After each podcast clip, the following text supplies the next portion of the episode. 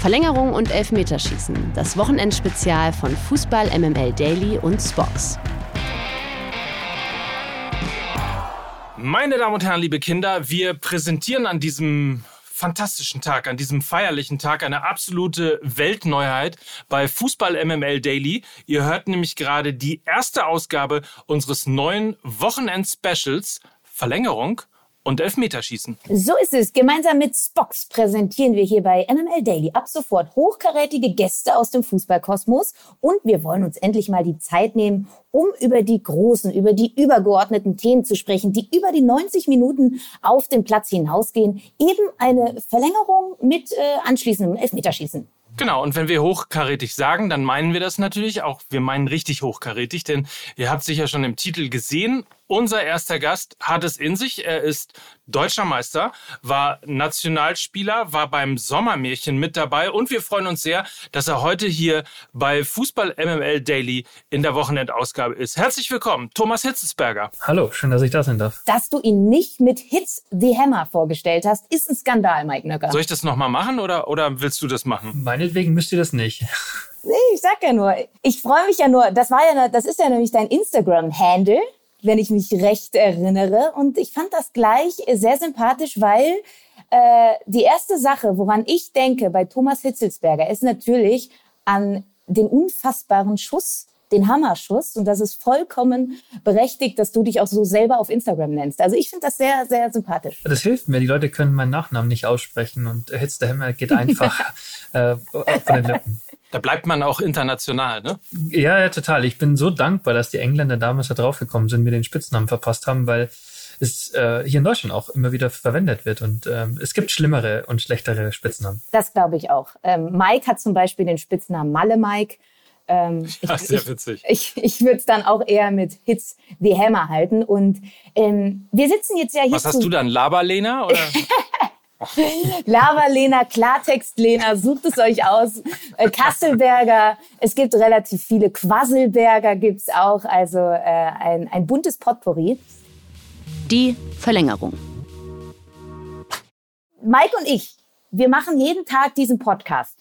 Also das ist unser Alltag. Mike ist mein Alltag und ich bin für Mike der Alltag. Wir fragen uns aber natürlich, Thomas, wie sieht denn dein Alltag momentan so aus? Das Schöne ist, dass es äh, viel Abwechslung gibt in meinem Alltag. Ich, ich hatte viele Jahre für den VfB Stuttgart gearbeitet und dann ist es, ich will nicht sagen monoton, aber zumindest geht man jeden Morgen ins Büro und, und hat mit, mit oft denselben Menschen zu tun, was wunderbar war. Aber heute sieht mein Alltag ähm, sehr unterschiedlich aus und ich genieße das auch ähm, zumal ich mich mit Fußball beschäftigen kann, aber auch mit sozialen Themen und auch noch immer genügend Zeit habe, ähm, Sport zu treiben. Ich mache immer noch sehr, sehr gern Sport. Ich halte es für extrem wichtig, gesund zu bleiben und da gehört Sport bei mir dazu und das äh, genieße ich gerade sehr. Ist es dann so, dass du noch kickst oder hat man keinen Bock mehr? Ja, doch, ich habe schon echt noch Bock, Fußball zu spielen. Und äh, das ist ein bisschen ein Drama für mich persönlich, weil ich ich würde gern viel häufiger Fußball spielen, aber ich habe noch eine Verletzung oder ein paar Verletzungen mitgeschleppt aus meiner Karriere. Mein Rücken äh, zwickt immer wieder und dann gibt es ein paar Muskelverletzungen infolgedessen, sodass ich nicht so oft spielen kann, wie ich möchte, weil ich dann wieder beim Physio liege und der muss mich dann wieder äh, äh kurieren. Wir haben ein relativ bewegtes, möchte ich sagen, Fußballjahr hinter uns oder fast hinter uns. Auf der einen Seite gab es die WM in Katar vor wenigen Monaten. Auf der anderen Seite im Moment gerade eine extrem spannende Bundesliga-Saison mit, mit äh, Emotionen auf dem Platz und auf den Rängen natürlich. Wie sieht's eigentlich so mit deiner Liebe aktuell zum Fußball, also zum, zum Profi, nicht zum selber Kicken, sondern ähm, zu dem, was man sozusagen im Fernsehen oder im Stadion konsumieren kann? Bist du gerade im Großen und Ganzen happy mit der Entwicklung des Fußballs? Na, ich bin happy mit Fußball, dass ich mir immer wieder aussuchen kann, welchen Fußball ich schauen will. Ähm, ob das jetzt die Bundesliga ist, ob das äh, ausländische Ligen sind, Champions League oder Nationalmannschaft. Es gibt so viel im Angebot. Ich will jetzt nicht von Amateurfußball sprechen, weil ehrlicherweise bin ich da ganz selten.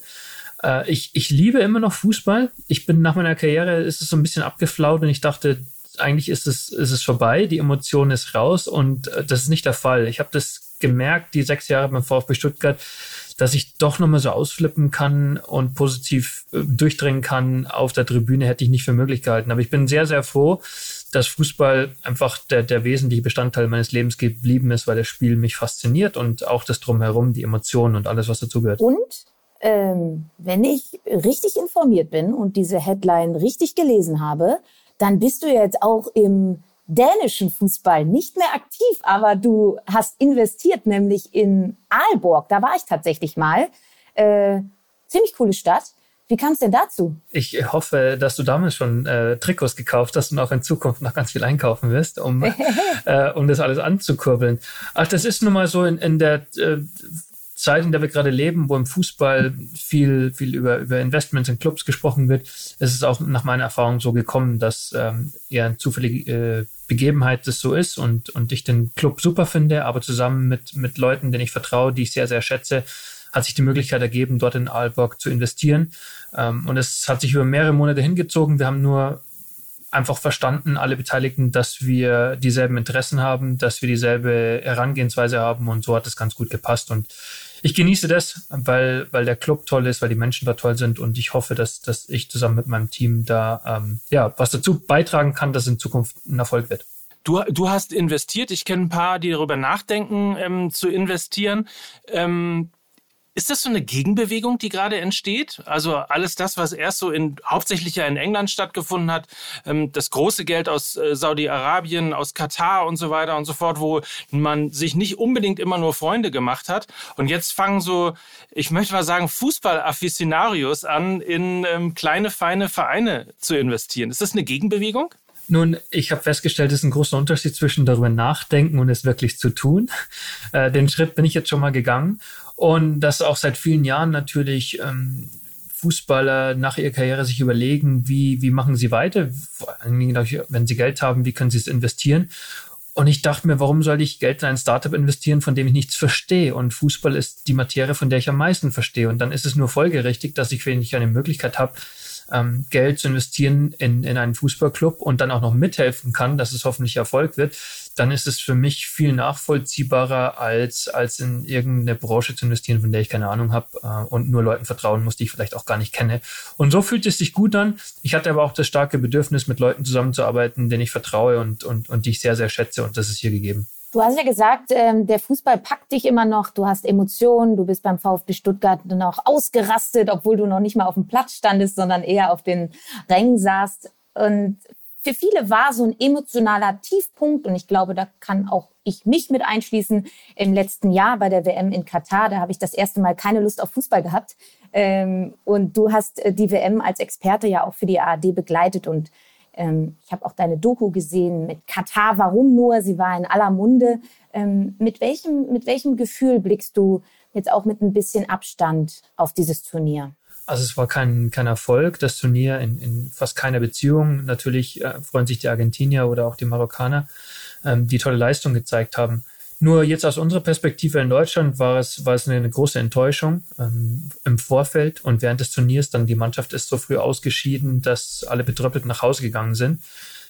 Ich hatte zwei Ansinnen. Das eine war, mit dieser Doku mir ein besseres Bild äh, zu machen von Katar und alles, was damit in Verbindung steht. Ähm, und ich bin sehr froh, dass ich diese Doku gemacht habe, weil ich viel besser urteilen konnte über das, was da passiert ist.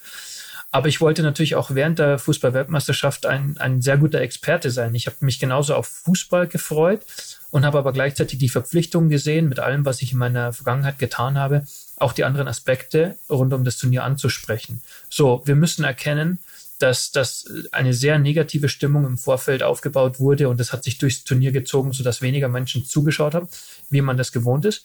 Und jetzt kann man nach vorne blicken auf die Europameisterschaft 2024 und nur hoffen, dass die Leute wieder ihre ganzen positiven Emotionen reinbringen und wir ein tolles Turnier erleben werden nächsten Sommer. Ähm, weil du das gerade gesagt hast, hinter die Kulissen gucken oder mal vor Ort auch sich ein Bild von dem machen, was man äh, möglicherweise auch als Urteil, Vorurteil oder ähnliches gehabt hat. Hast du Dinge gesehen, die dich äh, bestätigt oder vielleicht sogar überrascht haben? Nein, ich war in der Region ähm, vor, vor vielen Jahren häufiger. Es, es war in, in Dubai und ich habe das damals nicht so wahrgenommen wie heute, denn die Diskussion hat sich ja dramatisch verändert. Äh, und ich glaube, es ging mit der Vergabe 2010 an, an Katar los, wo die ersten Fragen aufgeworfen wurden. Was, warum ist es eigentlich passiert? Und bis zum Beginn des Turniers gab es viel Kritik an der, an der Menschenrechtssituation. Und ich habe oftmals das vorgefunden, was ich erwartet habe. Ich hatte aber zu keiner Zeit Sorgen, dass mir was zustoßen könnte. Äh, die Leute, die wir getroffen haben, waren sehr freundlich, waren sehr bemüht, auch sich gastfreundlich zu zeigen. Und, und alle, die vor Ort waren während Turnier, sagten, das war, war ein tolles Turnier. Ich meine nur, die Entstehungsgeschichte, das musste man thematisieren und die Bedingungen für die Menschen, die keine Stimme, Stimme hatten und haben, ähm, denen musste man eine, eine Stimme geben und äh, das wollte ich gerne. Wir hatten ja erst jetzt die WM in Katar. Mittlerweile wechseln die ganzen Superstars plötzlich nach Saudi-Arabien. Ist eigentlich der arabische Raum die Zukunft des Top-Fußballs? Das ist die Gegenwart des Top-Fußballs. Es ist einfach die, die Veränderung, wie ich es gerade sagte. 2010 ist für mich erstmal ein, ein, eine, eine deutliche Veränderung in dem, in dem Fußball, wie wir ihn heute kennen, weil Katar äh, aus strategischen Gesichtspunkten diese WM ausrichten wollte und auch den Zuschlag bekommen hat. Und der, in der Region, in der es so viel Rohstoffe gibt und, und sehr, sehr viel Geld, fast unendlich viel Geld vorhanden ist, hat man auch erkannt, dass das Produkt Fußball, ich ich rede normal nicht von dem Produkt, aber in diesem Zusammenhang muss man vom Produkt sprechen, dass man dieses Produkt Fußball mit den Emotionen monetarisieren kann. Und nochmal, das ist nicht normal, mein normaler Sprech, aber das hat man einfach erkannt. Und ich glaube auch, dass der Begriff Sportswashing im Laufe der Jahre dann äh, immer, immer bekannter wurde und häufiger benutzt wurde, denn so fühlt es sich an. Und äh, in, in dieser Weltregion hat man einfach gemerkt, dass Fußball äh, und, und Business äh, gut zusammenpassen. Und ist das eine Entwicklung, die dir gefällt? Wahrscheinlich nicht. Erstmal ist es so, dass, dass ähm, ich weil ich ja immer noch den, das Spiel liebe, äh, schauen muss, wo mein Platz darin ist. Äh, ich, ich muss es akzeptieren. Äh, auf der einen Seite muss ich es akzeptieren, wenn ich es nicht verändern kann. Das, was ich verändern kann, ist meine Stimme zu erheben, wie es gerade angesprochen wurde, eine, eine Doku zu machen. Das ist alles in, in meinem Bereich, versuchen, ähm, meine Meinung zu sagen aber ich kann nicht an den großen Stellschrauben drehen. Deswegen habe ich gewisse Dinge zu akzeptieren und muss versuchen, solange ich dabei bleiben möchte, meine Nische zu finden, um auch immer noch glücklich zu sein. Ich will mich nicht jeden Tag beklagen und aufregen, äh, vor allen Dingen nicht über Dinge, die ich nicht ändern kann. Ändern das richtige Stichwort, weil die, ich will nicht sagen Befürworter, aber diejenigen, die das vielleicht nicht ganz so kritisch sehen, die sagen ja auch immer, oh, wir bringen den Fußball in diese Länder, um auch richtig gesellschaftlich etwas zu verändern. Der Fußball hat doch die Kraft, dort auch was zu verändern, die Arbeitsbedingungen zu verbessern, vielleicht auch ähm, in Austausch äh, im Thema Menschenrechte zu bleiben. Und wenn wir gar nicht hingucken und gar nicht vor Ort sind, dann wird es ja erst recht nicht besser, sondern eventuell auch einfach nur schlimmer. Ähm, glaubst du, dass der Fußball überhaupt diese Kraft hat, das zu schaffen und auch wirklich mit einer Ernsthaftigkeit? Oder siehst du das als vorgeschobenes Element, ähm, weil, weil manch anderer sagt ja auch, ey, der Fußball sollte sich gar nicht so wichtig nehmen, weil diese Kraft hat er da nicht gesellschaftliche Strukturen aufzubrechen. Doch, der, der Fußball kann schon viel bewegen. Das hat man gemerkt im Vorfeld und, und während der Weltmeisterschaft, wie viel und auch wie hitzig diskutiert wurde. Nur ich wüsste jetzt gerade nicht, welche Zeitung, welche Fernsehsender in den letzten vier Wochen über Katar berichtet hat. Niemand. Die WM ist zu Ende. Es interessiert niemanden mehr, was da passiert, mit Ausnahme von ganz wenigen Menschen, die aber wahrscheinlich auch schon viele Jahre im Vorfeld der WM vor Ort waren und berichtet haben. Und das ist eben auch etwas, wir, die, die Bevölkerung ist für diesen kurzen Zeitraum, wenn die WM stattfindet, sensibilisiert, sie möchte informiert werden, sie möchte wissen, was da los ist, dann wird das Turnier gespielt und danach geht das Leben weiter und dann will niemand mehr etwas oder fast niemand mehr etwas davon wissen. Da ist der Fußball dann, wenn er auf dem Bildschirm ist, extrem wichtig, erreicht die ganze äh, Welt. Aber, aber wenn dann wieder die Bundesliga spielt, wenn dann ein Turnier in anderen Ländern stattfindet, dann, dann gibt es kaum mehr Menschen, die sich äh, für die Situation der Menschen vor Ort interessiert. Und das ist die Realität. Völlig irre, ne? wenn man die Hysterie nochmal vergleicht, die es vor, also jetzt mal im Positiven auch Hysterie nochmal vergleicht, äh, die es vor dem Spiel gegeben hat und äh, die wirkliche Ruhe. Ähm, da werden keine katarischen Beteiligungen an großen deutschen Unternehmen mehr kritisiert, äh, politische Deals nicht mehr kritisiert und so weiter. Das ist schon faszinierend, wie schnell sowas auch geht. Ja, und habe auch feststellen müssen in dieser ganzen Diskussion, dass es keine, keine eindeutige Zielsetzungen gibt und dass, es, dass man nicht am Ende auseinandergeht und, und auch zu Ende diskutiert und alle sind irgendwie fein damit, sondern ab einem gewissen Zeitpunkt hat man sich nur noch angebrüllt und, und es war, man war überdrüssig der Diskussion. Und sehr viele Menschen haben sich auch beteiligt an der Diskussion, die vielleicht auch gar nicht in der Lage waren. Und ich habe versucht, zumindest mich äh, ausreichend zu informieren.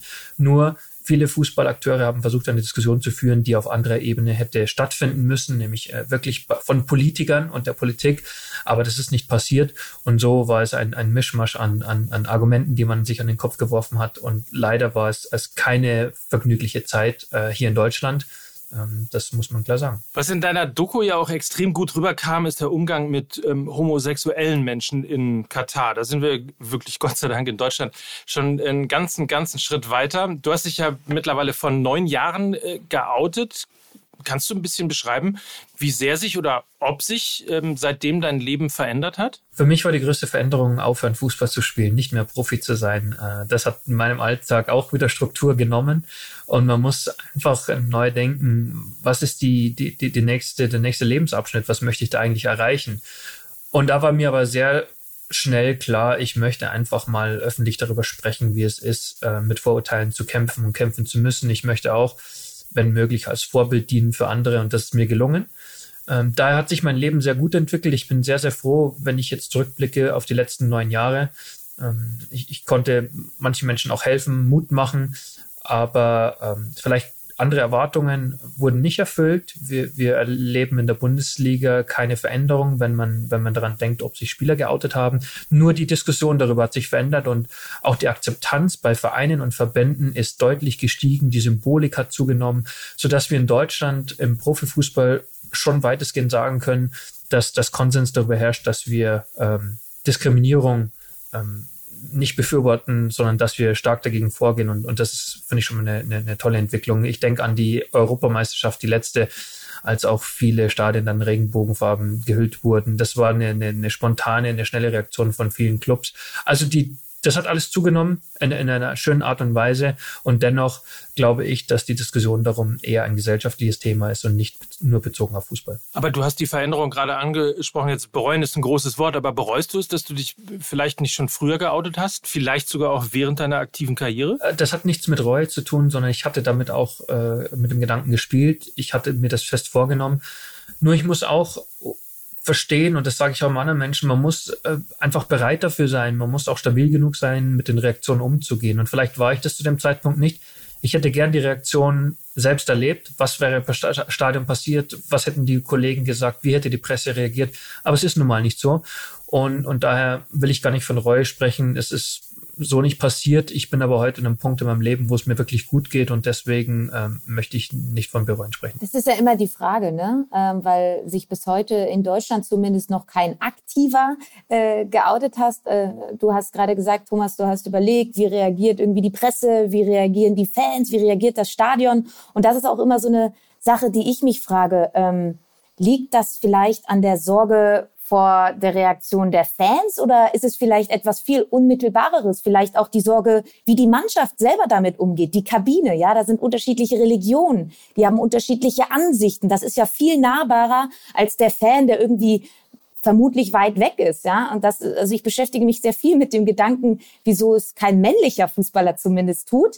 Ähm, wie würdest du das bewerten? Also ist es die unmittelbare Angst oder Sorge, dass dann irgendwie dich deine Mitspieler sich abwenden oder ist es wirklich das große Ganze? Du willst einfach nicht so viel Aufmerksamkeit auch haben.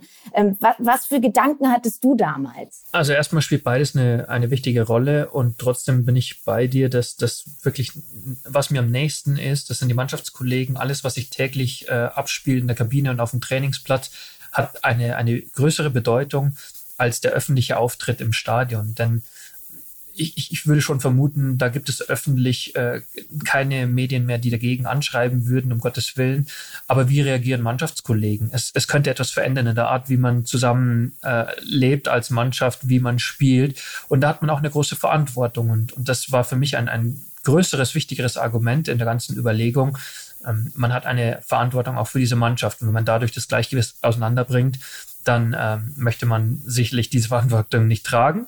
Und was ich nochmal meinte, dieses gesellschaftliche Thema, der Aspekt ist viel größer, denn wenn es nur die Öffentlichkeit wäre, die Fußballöffentlichkeit, dann hätten sich viel mehr Spieler nach der Karriere geoutet. Aber das ist ja auch nicht der Fall. Das heißt, die Menschen haben Sorge davor, wie ihr Umfeld, wie ihre Gesellschaft, in der sie sich befinden, das aufnimmt. Und scheinbar ist es immer noch ein sehr großes Problem.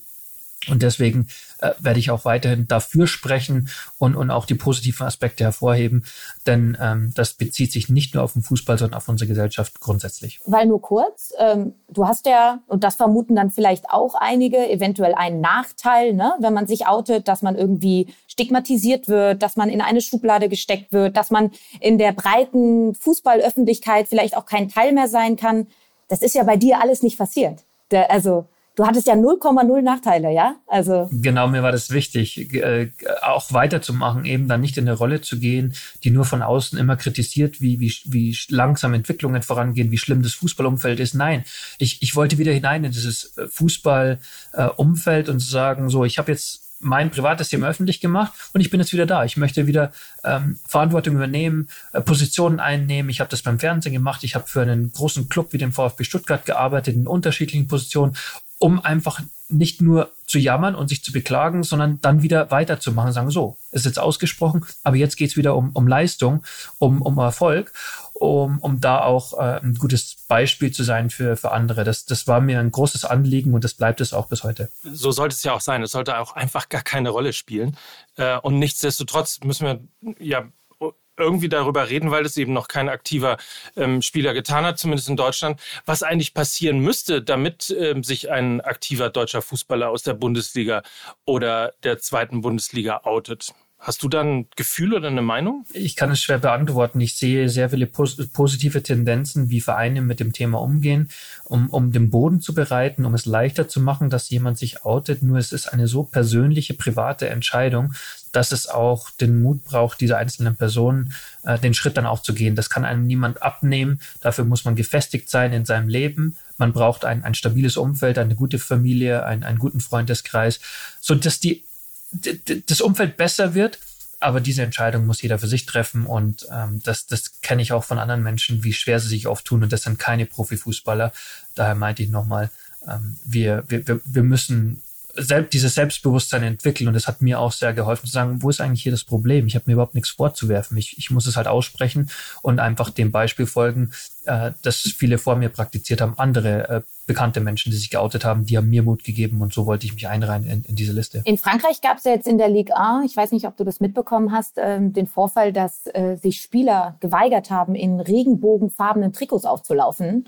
Ähm, Hast du für sowas Verständnis? Das beschreibt ganz gut die Situation, in der wir uns befinden. Ich, da ich ja stets versuche, das positiv hervorzuheben, man kann die Geschichte auch anders erzählen dass auch viele Topstars da überhaupt kein Thema draus gemacht haben. Die sind im Trikot aufgelaufen. Die Mehrheit aller Spieler hat, hat ohne weiteres das Trikot angezogen und ist aufgelaufen. Wir haben ein paar wenige rausgepickt, äh, die das nicht wollten. Ich finde es sehr, sehr bedauernswert, dass diese Spieler diese Entscheidung getroffen haben. Die Vereine haben aber konsequent gehandelt. Oder ein Verein hat konsequent gehandelt. Und so, und, und da geht's wieder darum, worüber reden wir? Nehmen wir die Einzelfälle heraus, die enorm viel Aufmerksamkeit äh, produzieren und dann vielleicht wieder der Eindruck entsteht, ach, Profifußball äh, ist homophob und, und da kann man sich nicht outen. Oder reden wir von den von der Mehrzahl der Spieler, die das ohne irgendwas zu sagen, die Trikot überstreift, ein Signal setzt für Vielfalt und gegen Diskriminierung. So, und, und da müssen wir uns immer wieder prüfen, welche Geschichte erzählen wir jetzt eigentlich. Es ist ein öffentliches Thema, es ist auch ein mediales Thema. Äh, interessanterweise hat es ja ähm, kurz davor den sogenannten Liebespaarwechsel gegeben. Zumindest konnte man darüber lesen. Zwei liierte Spielerinnen des FC Chelsea sollen in der kommenden Saison zum Frauenteam des FC Bayern stoßen. Äh, man hat so das Gefühl, irgendwie das ganze Thema scheint bei den Frauen viel weiter zu sein, sowohl bei den Frauen selbst als auch möglicherweise in der öffentlichen, in den in der medialen äh, Akzeptanz. Warum ist es so? Gibt es einen Unterschied zwischen Männern und Frauen in der Wahrnehmung? Selbstverständlich. Der Frauenfußball hat aber eine andere Geschichte und ich bin auch sehr froh, oder der Frauenfußball kann sehr froh sein, dass sie das Thema nicht haben. Sie haben andere Schwierigkeiten, mit denen sie zu kämpfen haben. Äh, wenn man jetzt auf die Weltmeisterschaft blickt in Australien, wenn es um die Übertragungsrechte geht, überhaupt besser ausgestattet sein äh, zu sein finanziell. Das sind die Themen, mit denen sich der Frauenfußball beschäftigt. Aber freulicherweise war schon sehr früh im Frauenfußball, dass das kein großes Thema, dass gleichgeschlechtliche Liebe ähm, äh, ausgesprochen werden kann, dass es, dass es vorkommt, dass es äh, äh gang und gäbe ist und dass das niemand da ein Problem damit hat. Nur jetzt bekommen sie mehr Aufmerksamkeit und, und das Thema ist aber schon quasi erledigt. Das ist schon zu Ende diskutiert und da ist es äh, sehr, sehr gut, dass der Frauenfußball damit jetzt kein Problem hat. Und da hat man natürlich auch eine ganz andere Aufmerksamkeit, weil es halt sehr, sehr viele gibt. Ne? Da sind wir wieder bei dem Thema, was du gesagt hast, Thomas. Es muss einer dafür bereit sein, ähm, sich äh, als aktiver deutscher Fußballer zu outen und er wird damit einhergehend eine riesige Medienöffentlichkeit haben. Und bei den Frauen, also ich kann ja nur aus meiner Erfahrung sprechen, als ehemalige Fußballerin, da gab es teilweise in unserer Mannschaft eine Quote von 80 bis 90 Prozent ähm, die, die homosexuell waren, ja. Und da war das eher das Normale. Also eigentlich umgekehrt. Von daher ist es eine ganz andere Aufmerksamkeitsökonomie darauf. Und deshalb fällt es da vermutlich auch leichter, ähm, dann dazu zu stehen, weil man halt viele ist. Man ist nicht ein Einzelner und fühlt sich natürlich dann auch ein bisschen gecovert, weil ähm, man, man, man breite Unterstützung hat und viele, viele, viele Frauen sich schon vorher öffentlich geoutet haben. Ist ähm, ein, ein ganz anderes Thema und auch, glaube ich, schwierig miteinander zu vergleichen.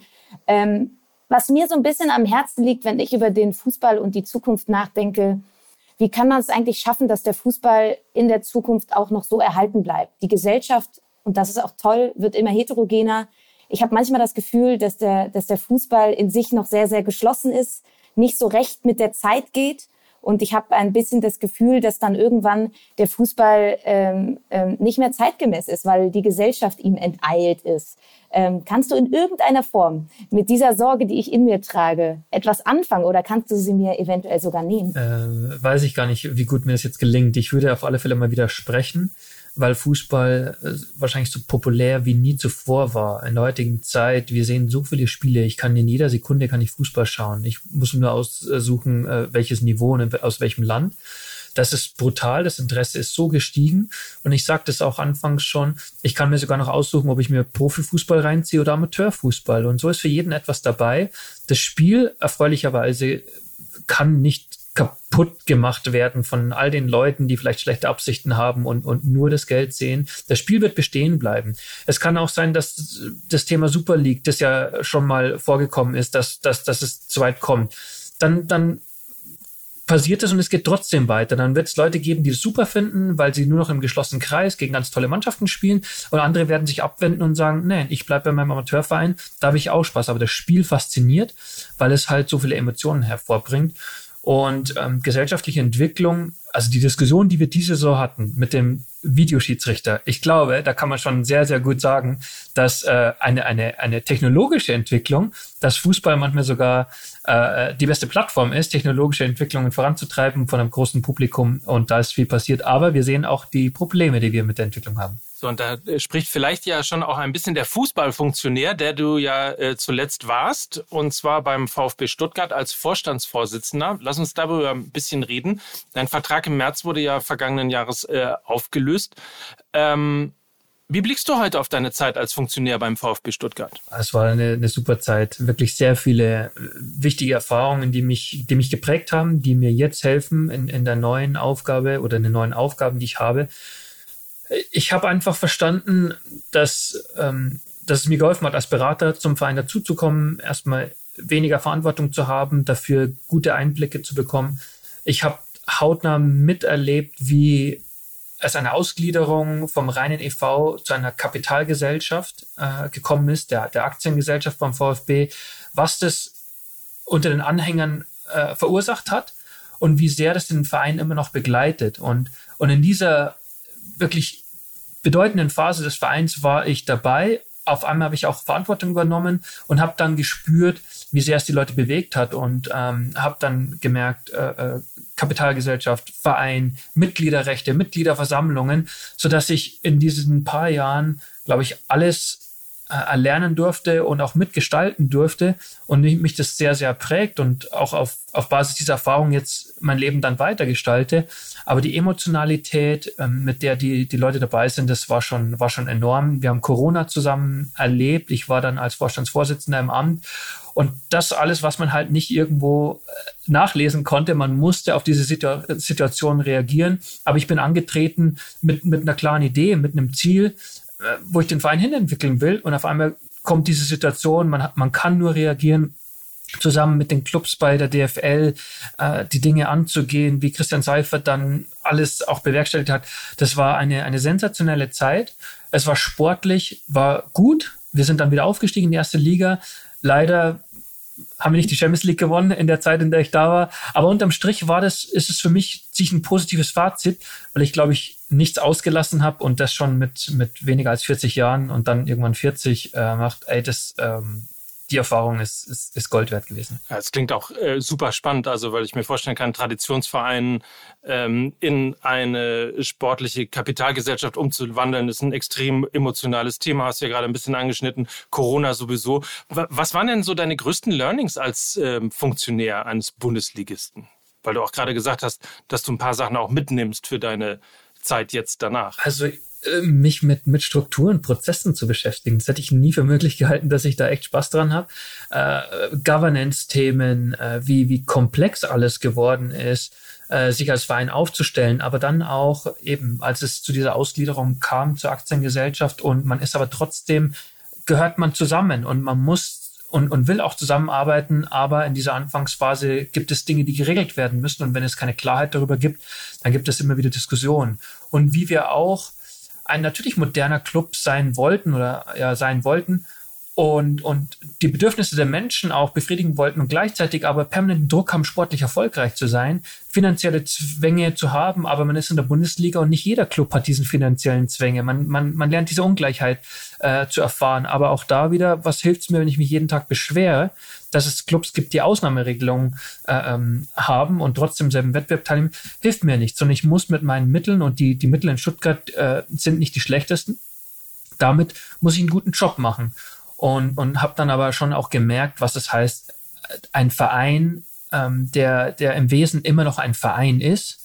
Die, die Denke der Menschen ist oftmals auch noch, kommt noch vom Verein her. Und das muss man halt überführen. Äh, das Vereinsleben ist wunderbar. Ich war auch als Mitglied des Präsidiums für die Abteilungen. Es gibt, es gab sechs damals, sechs Abteilungen beim VfB Stuttgart, ähm, sich darum zu kümmern, Budgetverhandlungen zu machen, sagen, wie viel Geld wollen wir eigentlich ausgeben für die Tischtennisabteilung äh, und so weiter, für, für die Hockeyabteilung. Das war, war sensationell, weil ich glaube schon, dass die Leute dann gemerkt haben, mir ist dieser Part wichtig, auch wenn ich später dann äh, den Leuten klar machen wollte, äh, wenn wir hier sportlich erfolgreich sein wollen, dann, dann müssen, können wir gewisse Kompromisse vielleicht nicht eingehen.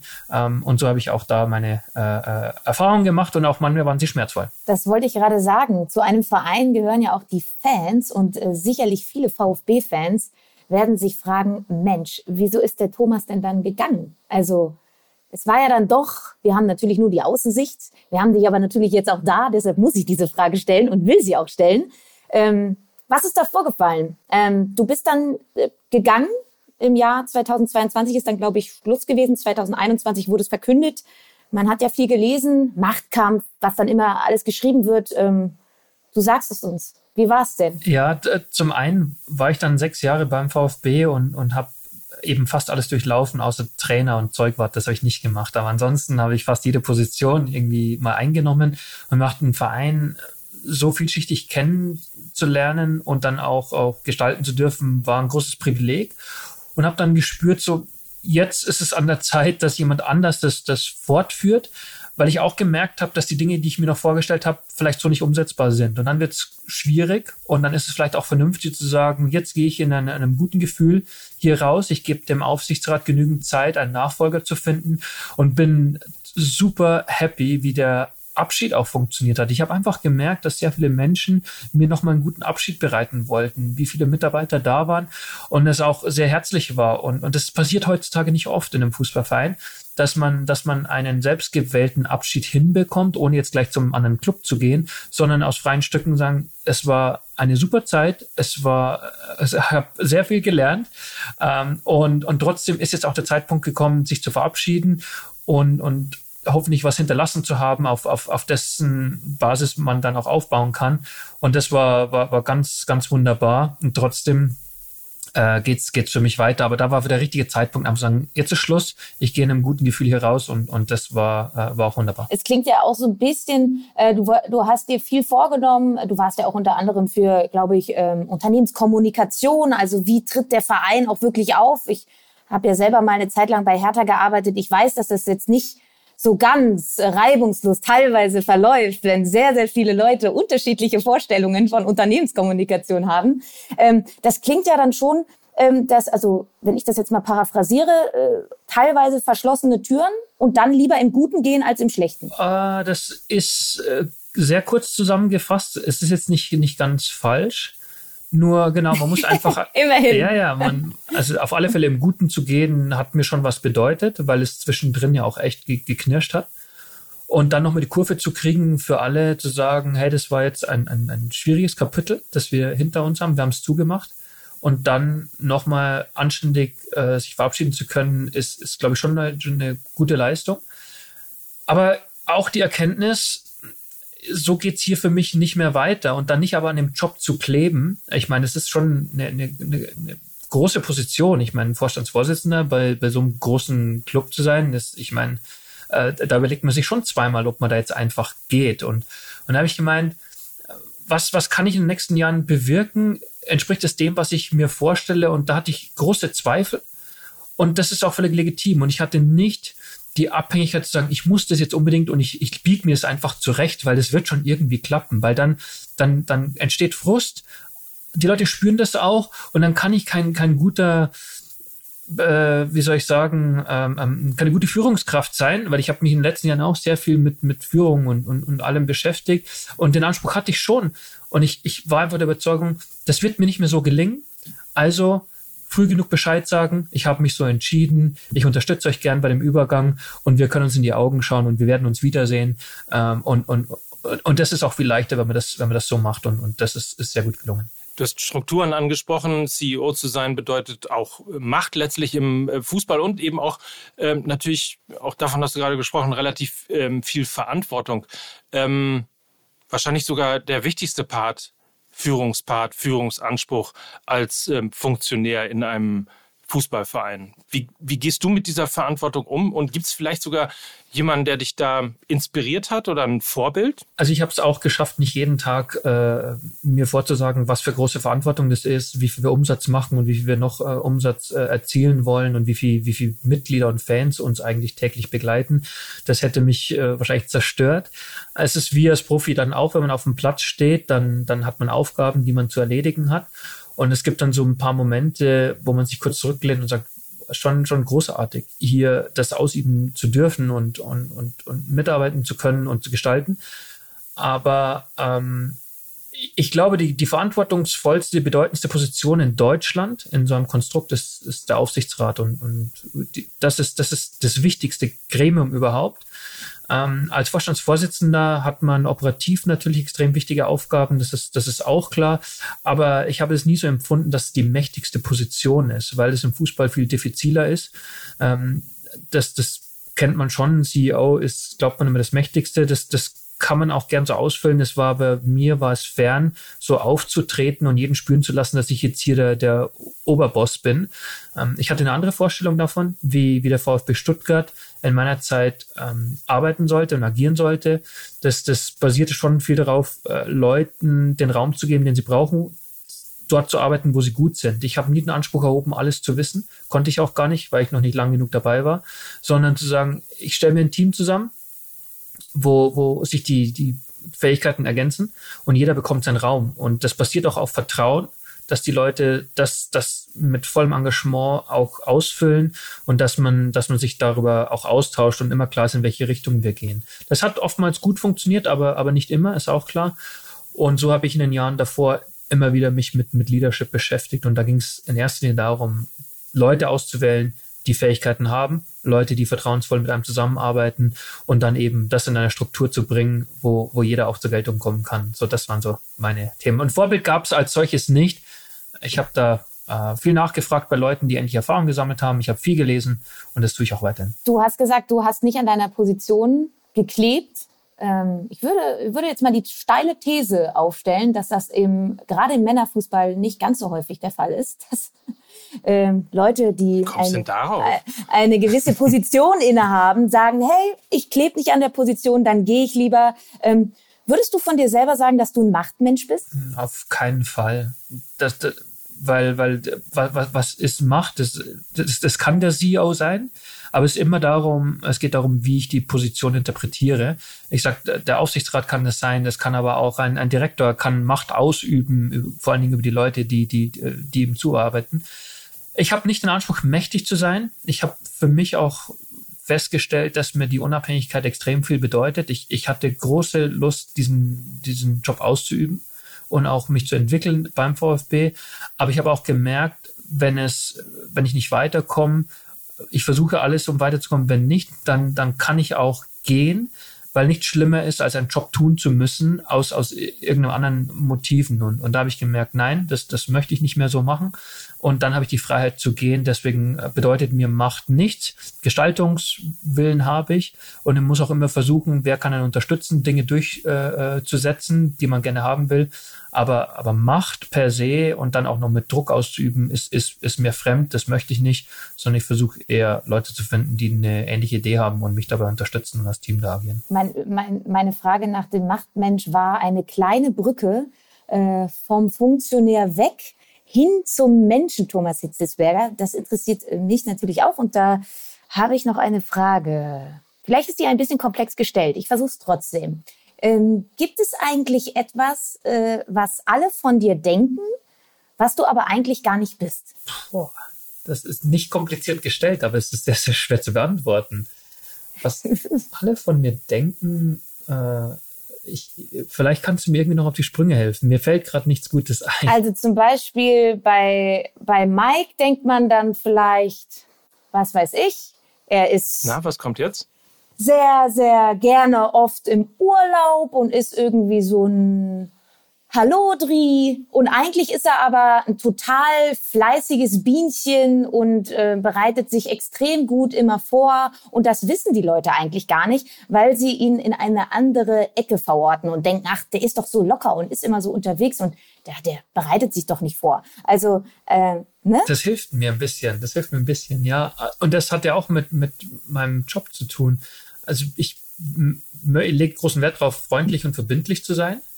Aber das heißt halt nicht, dass man einfach alles toleriert und akzeptiert. Also es ist Leistungssport am Ende. Wenn wir in so einem Fußballclub arbeiten, dann ist es Leistungssport.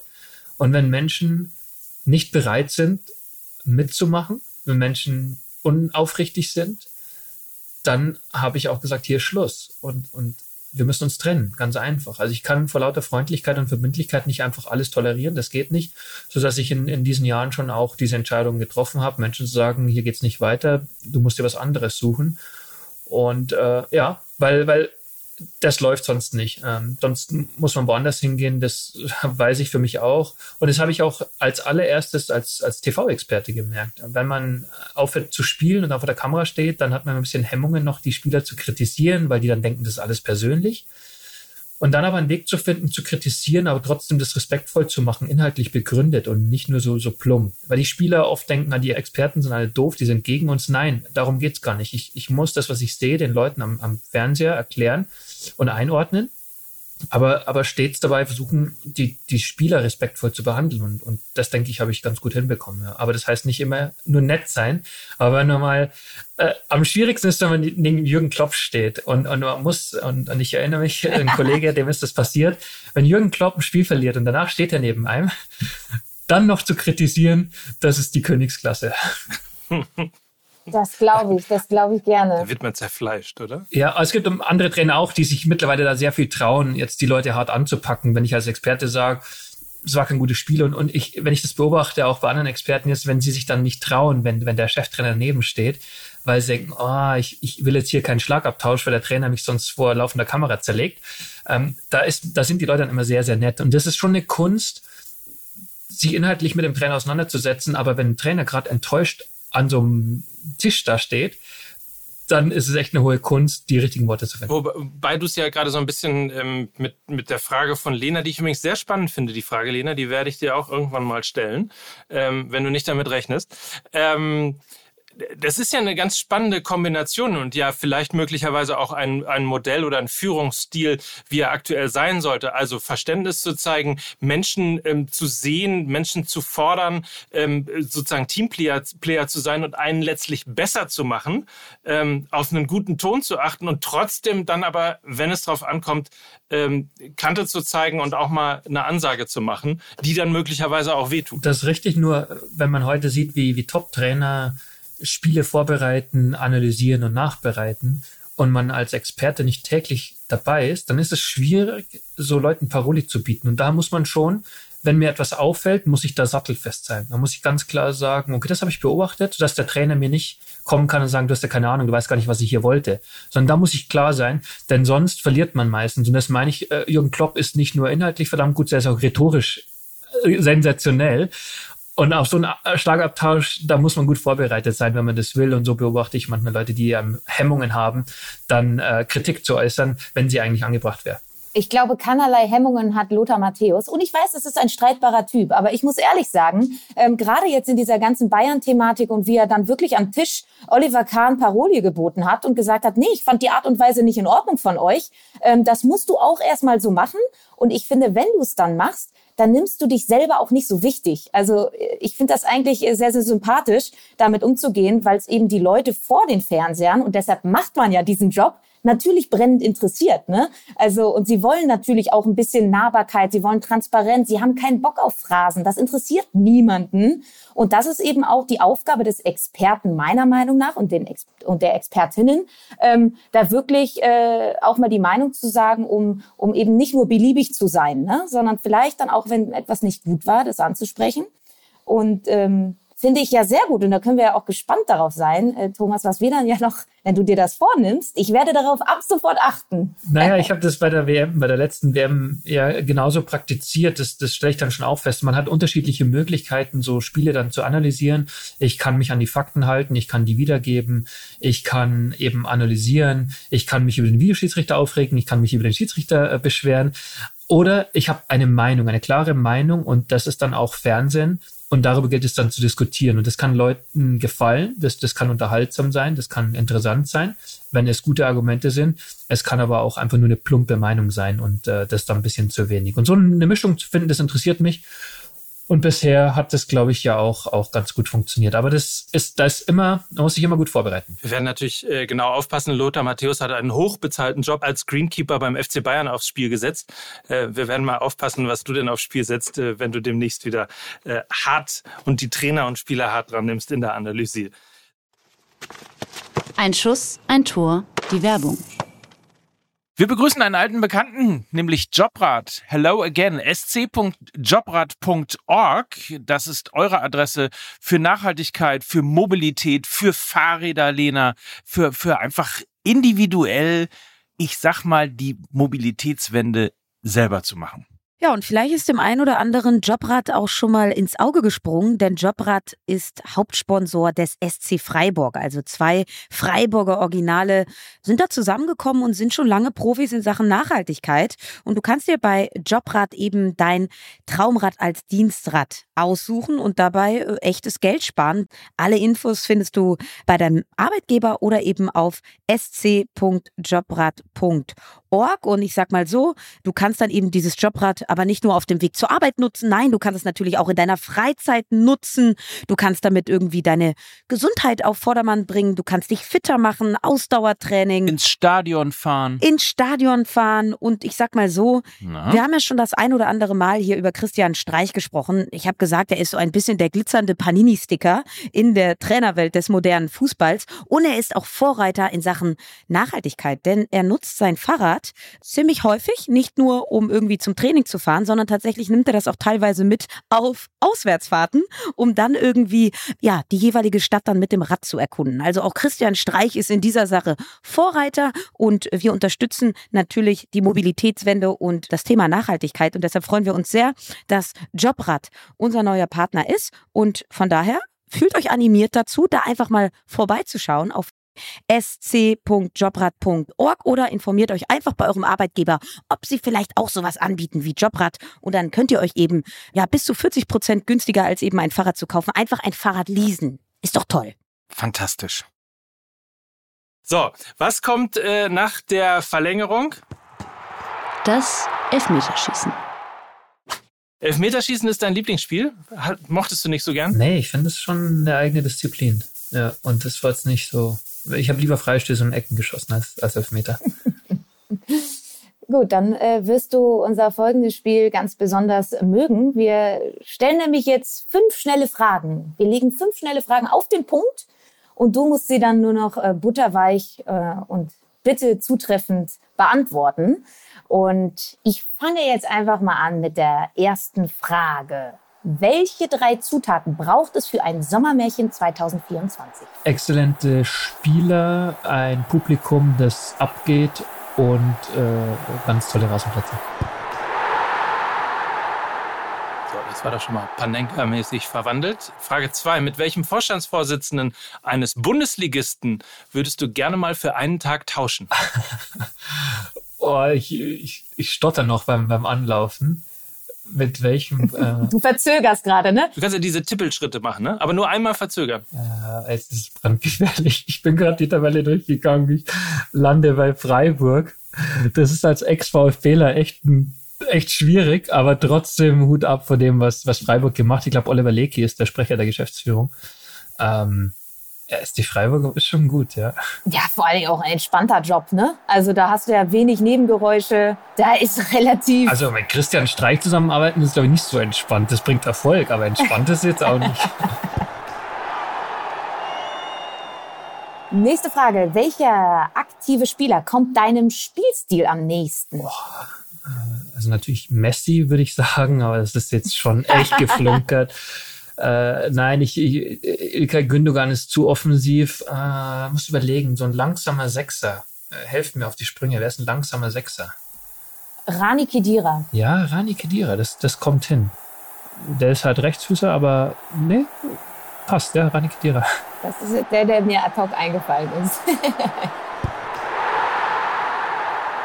so, das würde ich mal sagen, ist im Nachschuss verwandelt. Ähm, Wer ist deiner Meinung nach derzeit weltweit der beste Trainer? Bin schon Pep-Fan. Pep ist schon super.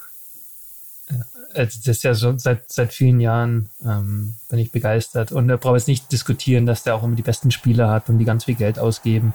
Das lasse ich jetzt mal außen vor, aber was er als Trainer fabriziert, wie diese Mannschaft Fußball gespielt hat und, und spielt, ist grandios. Vielleicht äh, schwierige Frage, wir stellen sie trotzdem. Wann outet sich der erste Bundesligaspieler? Ja, da schieße ich jetzt vorbei.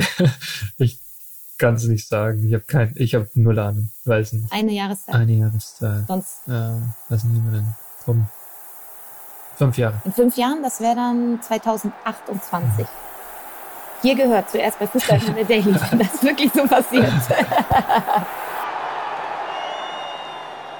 Aber ich meine, dafür, dass du kein äh, Elfmeterschießen magst, war das doch, also ich weiß nicht, Lena, was würdest du sagen, wie viele Treffer waren das? Ja, so beim aktiven Spieler hat er ein bisschen geflunkert, da musste ich helfen. Ähm also drei verwandelt, einen an Pfosten und einen drüber. Und dann sind wir auch ähm, fast schon durch, möchte ich sagen. Ähm, ein extrem spannendes, hintergründiges und interessantes Gespräch äh, mit dir, Thomas. Vielen Dank dafür schon mal. Und wir haben natürlich eine letzte Frage, die wir ab sofort jedem Gast stellen werden, Lena.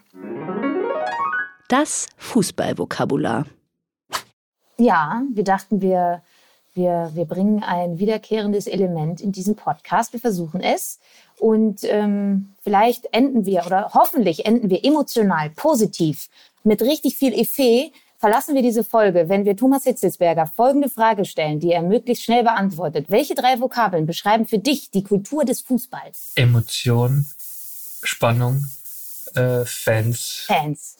Emotion, Spannung, Fans. Das, also so kann man enden, ja? Das ist auch, so könnte man auch Fußball MML Daily beschreiben. Emotionen, Spannung und ziemlich viele Fans. Allerspätestens nach dieser Folge mit Thomas Hitzelsberger. Vielen lieben Dank. Das waren für euch Thomas Hitzelsberger, Lena Kassel und Mike Nöcker für Fußball MML. Tschüss. Tschüss. Dieser Podcast wird produziert von Podstars bei OMR.